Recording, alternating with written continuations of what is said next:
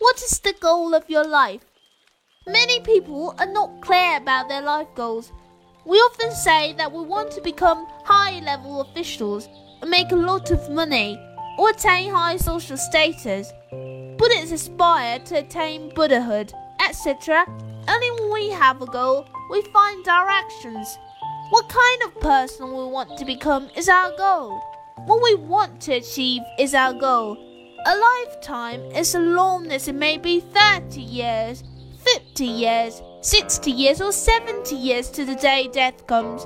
What is crucial is how we convert our life goal into a 10 year target, 5 year target, 1 year target, 1 month target, 1 week target, and today's target.